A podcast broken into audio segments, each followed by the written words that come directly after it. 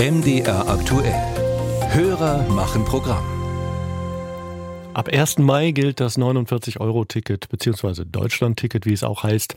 Und schon jetzt kann man es beantragen. Jetzt fragt ein Hörer aus Wien, der anonym bleiben möchte, ob denn konkrete Zahlen für den Umstieg von Pkw auf ÖPNV vorliegen. Also wie attraktiv der Komplettumstieg von Pkw auf ÖPNV tatsächlich ist. Stefan Kloss hat sich erkundigt. Schauen wir zunächst auf ein kleines Rechenbeispiel. Ein Pendler legt pro Tag 50 Kilometer zurück und verbraucht dafür durchschnittlich dreieinhalb Liter Benzin. Das macht bei einem angenommenen Benzinpreis von 1,80 Euro und 20 Fahrtagen 126 Euro Benzinkosten. Im Vergleich dazu ist ein 49-Euro-Ticket natürlich günstiger.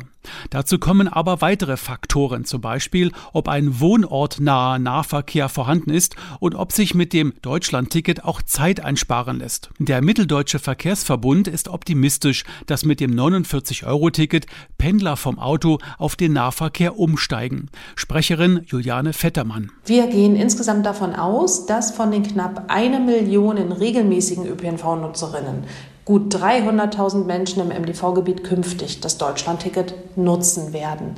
Das sind also Menschen, die bisher Einzeltickets oder Wochenkarten genutzt haben, aber vor allen Dingen auch Menschen, die schon ein Abo haben.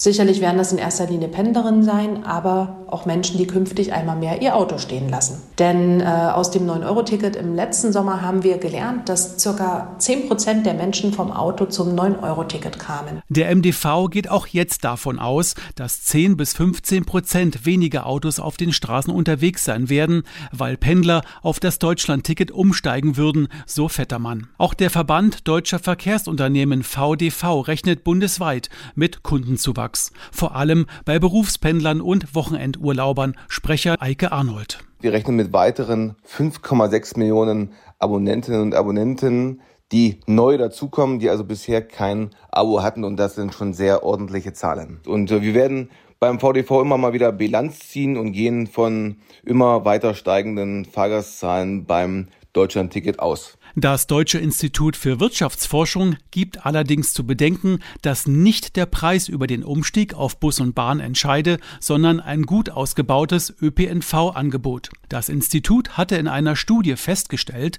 dass das 9-Euro-Ticket nicht nachhaltig zum Umstieg führte. Das Ticket sei eher für zusätzliche Ausflüge statt für den Weg zur Arbeit genutzt worden.